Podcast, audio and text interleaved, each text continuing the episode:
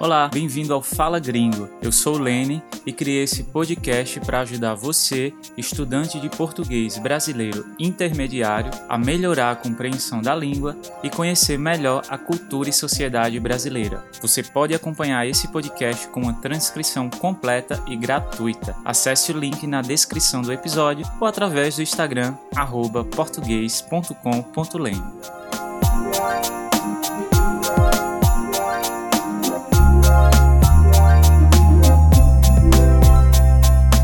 Fala gringo, fala gringa, tudo bem? O que você sabe das festas de fim de ano no Brasil? Como devem ser as nossas tradições? Será que a gente troca presente?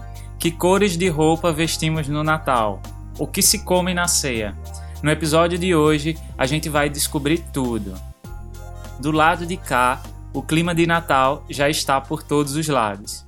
E quando eu falo de clima de Natal, não quero dizer exatamente desse tempo frio que a maioria de vocês está habituada. Estou falando da ambientação, da atmosfera, as ruas cheias de luzinhas, guirlandas penduradas nas portas dos apartamentos, árvores montadas nas salas e dos restaurantes lotados com grupos em confraternização. Diferente de muitos países, no Natal do Brasil faz muito calor. É basicamente o início do verão e em se tratando de um país tropical, o início do verão aqui já é muito quente, quente o bastante para derreter qualquer boneco de neve num piscar de olhos, quer dizer, muito rápido. Ainda em novembro, as ruas começam a ganhar elementos natalinos, especialmente as lojas e shoppings. Algumas cidades, como Blumenau, em Santa Catarina, e Gramado, no Rio Grande do Sul, têm um Natal, podemos dizer assim, mais caprichado, as prefeituras das cidades investem nisso para atrair o turismo no final do ano. Mas, de um modo geral, eu diria que o brasileiro não se engaja tanto com o Natal a ponto de decorar exageradamente o exterior da sua casa, colocar um monte de luzes, etc. Como eu falei antes, esse esforço é muito mais percebido nos comércios, especialmente nos shoppings. Para atrair os clientes, os shoppings montam decorações e apresentações muitas vezes até exageradas. Para inaugurar a decoração de Natal, por exemplo, muitos shoppings contam com a chegada do Papai Noel, que é um dos eventos mais esperados pelas crianças. E nesse momento, os brasileiros não economizam na criatividade. Tem Papai Noel chegando no shopping de caminhão, de helicóptero e até de paraquedas. Inclusive, em 2016, viralizou na internet brasileira um vídeo em que o Papai Noel estava chegando de paraquedas a um shopping na Bahia, só que as coisas não saíram como previsto, como esperado, e o bom velhinho acabou caindo em cima de um dos carros que estavam no estacionamento. Felizmente, ninguém se machucou, ninguém ficou ferido, mas o Papai Noel, esse com certeza, agora acredita que seria melhor ter chegado de trenó. Por falar em shopping, o comércio varejista nessa época fica literalmente em uma loucura. Os brasileiros geralmente deixam a compra de presentes para a última hora e o resultado você já deve imaginar: ruas lotadas, filas enormes. A gente chama isso de vucu vucu, é uma expressão para dizer que tem muita correria. É um vucu vucu danado. Em cima da hora é outra expressão que quer dizer no último momento. Chegar em cima da hora para uma reunião é chegar exatamente no horário, quase atrasado. Dezembro é também o período em que os brasileiros ficam mais endividados, quer dizer, com dívidas. Como aqui é possível comprar com o cartão de crédito e dividir o valor das compras em duas, quatro, até dez ou mais parcelas mensais, tem gente que aproveita para comprar presente para todo mundo, mesmo que não possa.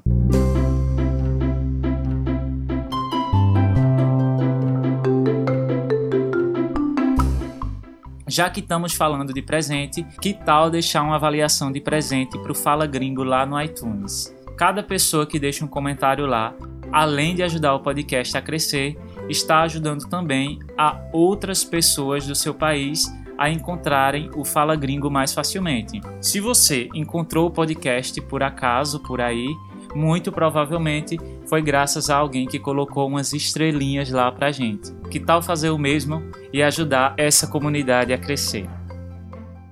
Amigo oculto ou amigo secreto é um dos maiores símbolos do Natal brasileiro. Se você não conhece esse jogo, eu explico rapidinho. É basicamente um sorteio entre pessoas de um grupo. Cada pessoa escreve o seu nome num papel e depois os papéis são reunidos e sorteados aleatoriamente, ao acaso. Você terá que presentear a pessoa que você tirar no sorteio, mas ela só pode saber no dia da troca de presentes. Como os brasileiros são muito sociáveis, é normal que uma mesma pessoa participe de vários amigos secretos ou amigo oculto, como dizemos, em casa com os familiares, no trabalho, no curso de idiomas e por aí vai. E o amigo secreto geralmente acontece na confraternização. Confraternização é literalmente o ato de confraternizar. Essa palavra nós usamos também como sinônimo de festa de fim de ano. É muito comum que as empresas reúnam os seus funcionários para um grande evento onde todos possam estar confraternizando.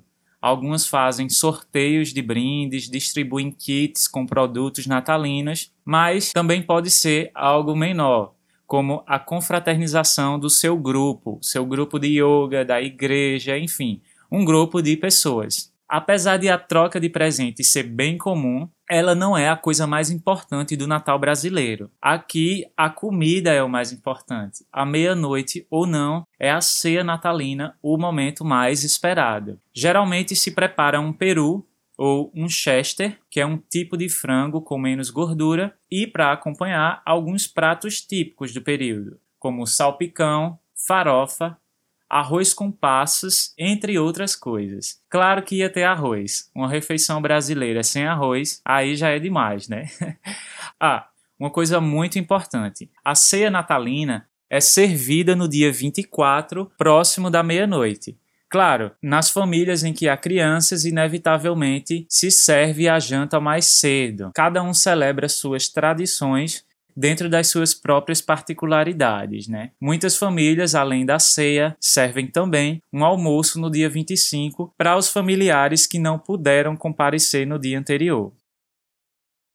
No Natal ficamos mais solidários também. É comum que algumas famílias ou grupos ligados a igrejas ou empresas realizem ações sociais, levando presentes, alimentação e entretenimento para comunidades carentes, comunidades pobres. Como a desigualdade no Brasil é muito grande, infelizmente o Natal não é a mesma coisa para todo mundo. Para muitas crianças, a verdade sobre o Papai Noel é contada desde cedo para a criança não criar muitas expectativas a respeito de um presente que muito possivelmente ela não vai poder ganhar. Uma coisa que eu acho muito legal e que acontece praticamente em todo o Brasil é que os Correios, o nosso serviço de entrega de correspondências, disponibiliza nas suas agências, quer dizer, nas suas lojas, uma parede cheia de cartinhas enviadas ao Papai Noel. Essas cartinhas são, na maioria das vezes, escritas por crianças pobres de escolas públicas, crianças que os pais não têm recursos para comprar os seus presentes, como eu falei. Então essas crianças escrevem as suas cartinhas, alguém do Correios vai lá na escola, recolhe tudo e disponibiliza as cartas para a adoção. Se uma pessoa se sensibilizar com algum pedido, pode adotar a cartinha, comprar o presente e entregar pessoalmente na própria agência. Os pedidos variam muito, desde os mais óbvios, como uma bicicleta ou uma boneca Barbie, até as coisas mais básicas, como compras para a ceia de Natal, roupas, etc. Nos últimos 30 anos, a campanha já conseguiu atender a pedidos de mais de 6 milhões de cartinhas. Como somos um país majoritariamente, ou seja, na maior parte cristão, para o brasileiro, a primeira referência quando se pensa em Natal é Jesus Cristo. O nascimento do menino Jesus é o grande destaque. Não por acaso, muitas casas montam pequenos presépios ou lapinhas que é aquela pequena cenografia representando o nascimento de Jesus, com a Maria, o José, os três reis magos, alguns animais, enfim. Não é raro também que nas escolas as crianças participem de alguma peça de teatro para encenar esse momento, o nascimento do menino Deus, do menino Jesus. Diferente de alguns países, a indústria musical não se movimenta muito em torno do período. Eu quero dizer que aqui não temos cantores de pop lançando singles natalinos ou algo do gênero, como é comum nos Estados Unidos, por exemplo. Pode até acontecer, mas não é algo que faz parte da cultura natalina brasileira. Isso quer dizer que a gente não tem música de Natal? Não necessariamente. Tem uma música que é muito conhecida durante o período, que toca em todos os lugares, especialmente nas lojas. Chega um momento em que é até insuportável. Eu vou tentar tocar aqui um trecho desse clássico é, para vocês conhecerem e espero não ter problemas com direitos autorais. Natal e o que você fez. O ano termina e nasce outra vez. Não bom Natal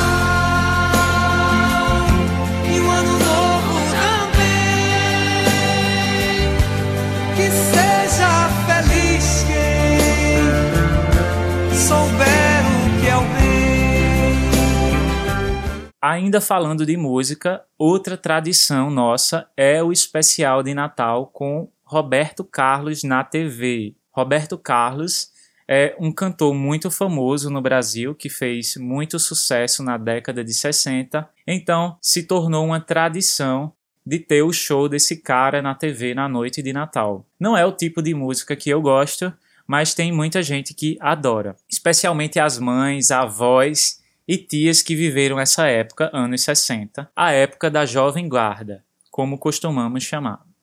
Agora vamos falar de Ano Novo, da festa de Réveillon à brasileira. Ano Novo no Brasil é quase como o Natal.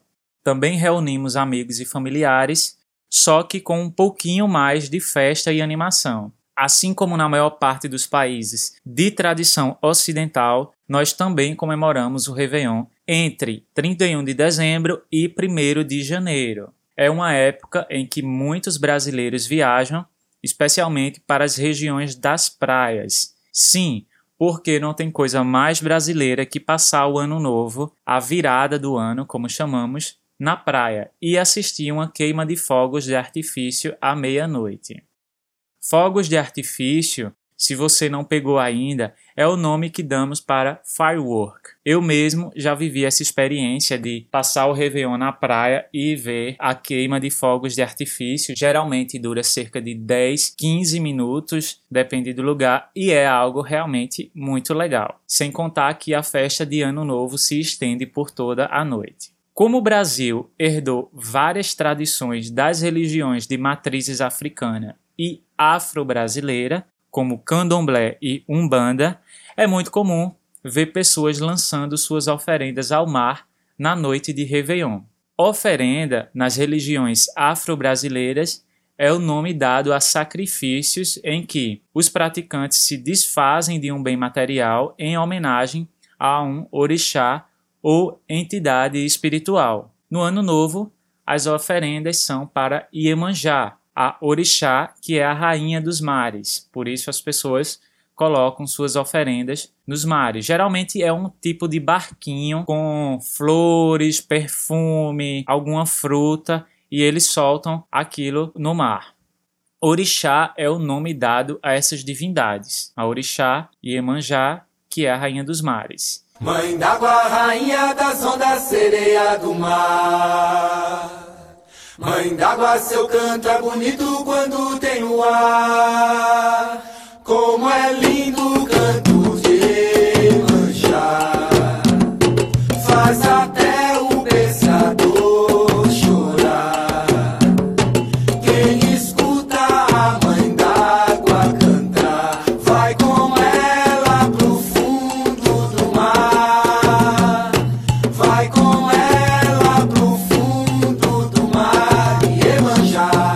influência dessas religiões na comemoração de Ano Novo não para por aí. Vestir branco para atrair paz no Ano Novo também é uma tradição herdada dessas religiões. Acredita-se que começou na década de 70, quando membros do candomblé passaram a fazer suas oferendas na praia de Copacabana, no Rio de Janeiro. Tem também a tradição de pular sete ondas, fazendo pedidos diferentes. É como começar o ano novo fazendo exercício, né? Você pula uma onda e faz um pedido. Também é uma tradição que vem do candomblé. Agora que você já conheceu um pouco das nossas comemorações de fim de ano, eu volto para Simone. Então é Natal. O que você fez?